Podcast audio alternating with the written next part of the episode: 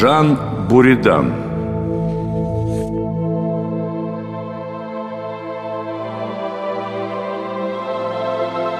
Французский философ Жан Буридан, живший в XIII веке, более всего известен парадоксом, который в честь него и назвали Буридановой ослицей. Жан, куда ты ведешь мою ослицу? Я у тебя ее взял взаймы, Жак. Она хорошо поработала. Вот я и хочу животину накормить как следует. Эй, эй, эй, эй, это моя ослица. И я сам знаю, как, чем и когда ее нужно кормить. Ну ладно, ладно, не будем ссориться. Ты положи слева свой стажок сена, а я справа положу свой. Посмотрим, чье сено она выберет. О, эй, тут и сомнений нет. Хозяйское сено вкуснее. Не надо спешить с выводами. Подождем. Согласно эксперименту, ослица не смогла сделать выбора между двумя одинаковыми стажками сена и умерла от голода, упав как раз посередине между этими стажками. Здесь, за шутливой ситуацией, была скрыта очень серьезная мысль о свободе воли. К этому парадоксу мы еще вернемся, а пока нужно сказать, что студиозусы в средние века не отличались благим нравом. Их шутки граничили с безрассудной отвагой, а Буридан был одним из самых отчаянных бедокуров, чтобы не сказать больше. Однажды он своим увесистым башмаком отлупил некоего Пьера Роже де Бофор-Тюрена. За что? За то, что тот был более удачлив в любви с женой башмачника. Наверное, этот случай не стоил бы упоминания, если со временем остепенившись, Пьер Роже не стал папой римским Климентом VI. Буридан недолго горевал и взял реванш, добившись благосклонности королевы Жанны Бургундской, прозванной Хромоножкой, жены короля Филиппа IV из династии Валуа.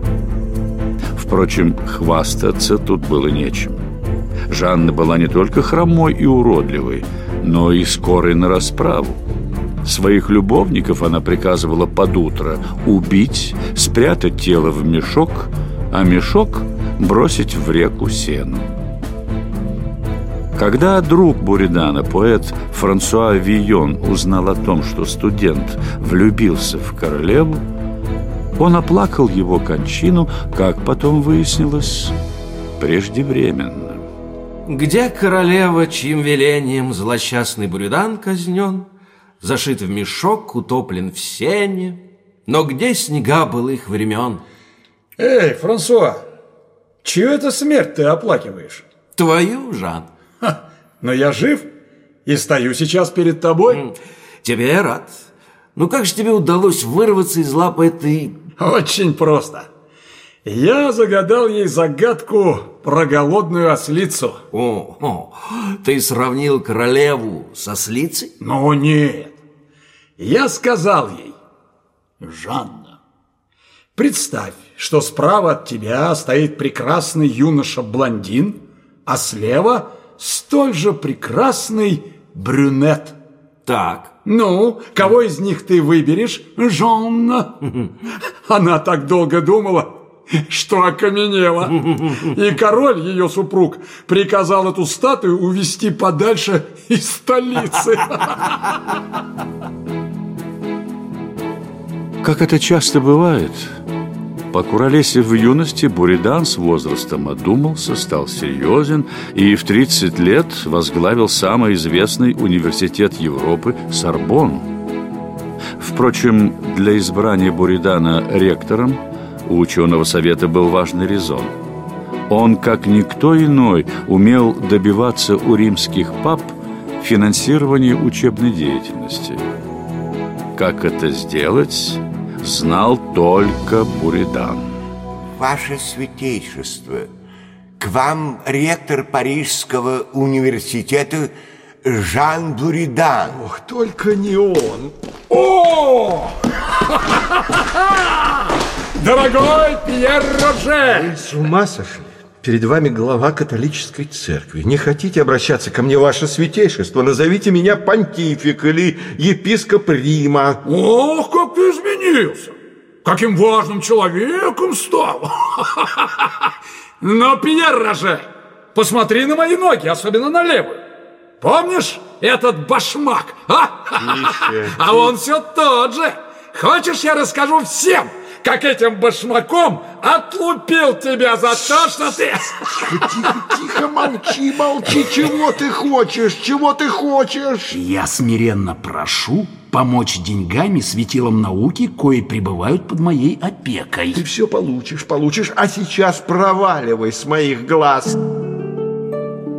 Шутливый, подчас шутовской характер Буридана кончался там, где начиналась наука. Он преподавал студентам грамматику, логику и аристотелевскую философию.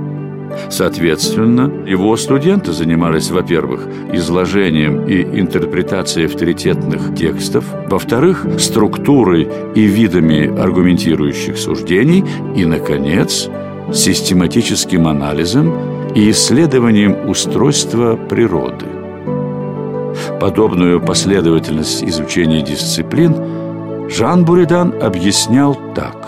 Позитивную грамматику следует изучать в начале, потому что именно на ее основе учитель способен общаться с учеником, будь то на латыни, французском, греческом, иврите или на каком-либо другом языке. Учиться у него было трудно, но интересно. Буридан глубоко излагал предмет, вовлекая студентов в обсуждение противоречий и в поиск верного решения. Вы, наверное, слышали о парадоксе со слицей? Скажите, профессор, а сколько ослов вы уморили голодом в ходе ваших экспериментов? Ха! А где вы видели осла, который умер бы в подобной ситуации, а? Если бы их мучила проблема выбора, то вся Азия уже давно бы была завалена трупами несчастных животных. Кроме того, вы напрасно приписываете мне честь этого эксперимента. Кому же принадлежит пальма первенства? Ну, естественно, первейшему среди мудрецов древности, Аристотелю. Сочинение о небе он рассказал о человеке, который, несмотря на голод и жажду, находясь на одинаковом расстоянии от пищи и воды, продолжает оставаться на прежнем месте, не решаясь протянуть руку ни к тому, ни к другому. Кстати, о том же, как я слышал, написал итальянский поэт Данте Алигьери. Между двух равно манящих яств, свободный в их выборе, к зубам бы не поднес ни одного, и умер бы голодный. Так Агнец медлил бы между двух угроз прожорливых волков равно страшимый, так медлил бы между двух оленей пес. У Аристотеля речь о человеке. Да. У Данте о ягненке. И что же? Ослицы же ваше изобретение, профессор. Но скажите, о чем должен поведать нам этот эксперимент? О том, что человек, как и осел, настолько глуп, что не в состоянии сделать выбора? Этот эксперимент должен показать, что наша воля зависит от разума. Воля устремляется к тому, что разум принимает за благо. Если разум из двух благ одно признает низшим, а другое высшим, то воля при одинаковых условиях устремляется к высшему. Если же разум признает благо равноценными, то воля оказывается в безвыходном положении и совсем не может действовать. Поэтому ослица должна была бы умереть от голода, находясь между двумя совершенно одинаковыми охапками сена. Что же ослице нужно было сделать, чтобы не умереть от голода? А, все дело в вере. Если бы ослица могла поверить в то, что слева сено вкуснее, то она бы насытилась и осталась живой. Вера руководит разумом, а разум – волей. Сама по себе свобода выбора не имеет смысла, если ею не руководит вера. Если человек верит в Бога, то и стремится к Богу. Путь его прям и ясен. Даже если на этом пути встречаются трудности, он не собьется с пути. Да, пример со слицей между двумя копнами сена очень выразительный. Но это ведь не единственное ваше открытие. Не единственное. Сегодня я хотел бы поведать вам о той силе, которую я назвал импетумом. Внесите аппарат для проведения опыта. Так, а вы крутите вот эту ручку, вращайте колесо. Так. Ну, сильнее, сильнее. Ну, не жалейте себя. А? Вот. Хорошо. А теперь резко бросьте ручку. Прекратите крутить. Вы видите? Колесо продолжает движение. Есть и другие примеры. Когда корабль, наполненный грузом с большой скоростью, тащит лошади против течения реки, мы видим, что после того, как лошади перестают тащить корабль, он еще долго движется и не может сразу остановиться. Кораблю дан изначальный толчок, импетум. Он есть и в нашем примере. Родился в то время, когда вы крутили ручку, и продолжает некоторое время существовать и после того, как вы перестали ее крутить. Но через некоторое время круг остановится. Возможно, у воздуха есть такое свойство – останавливать существующие движения. Например, стрела, пущенная из лука, летит в воздухе все медленней. Она теряет свой импетум, пока не потеряет его окончательно и не упадет на землю. Думаю, что так же дело обстоит и с движением небесной сферы.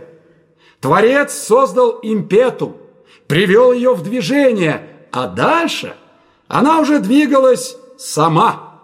А поскольку там, скорее всего, нет воздуха, то и замедление не происходит. Жан Буридан чрезвычайно разносторонний ученый. Этим, а также своим жизнелюбием, он весьма напоминает гуманистов Возрождения. Его замечательная идея импульса, которую он называл импетумом, привела к открытию закона инерции, который гласит «тело, которому от первого двигателя сообщено движение, движется до тех пор, пока сообщенный импульс не встретится с более сильным сопротивлением. Этой идеей Буридан предвосхитил эпоху Галилея и Ньютона.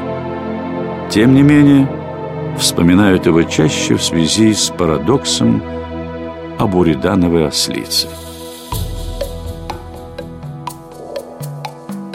Жак, ну как там твоя ослица? Так и не смогла выбрать, чье сено лучше, твое или мое. Сдохла от голода, глупая скотина. Не спеши, не спеши ее ругать. Представь, что напротив тебя поставят два мешка. Один с пустыми бляшками, а другой в стороне э, с золотыми монетами. Ну как выбрать золото и не ошибиться, а? Ну, это, это так, так сразу ты, ты не ответить. Тут нужно подумать и... Ну-ну, думай, думай. Буриданов ты осел.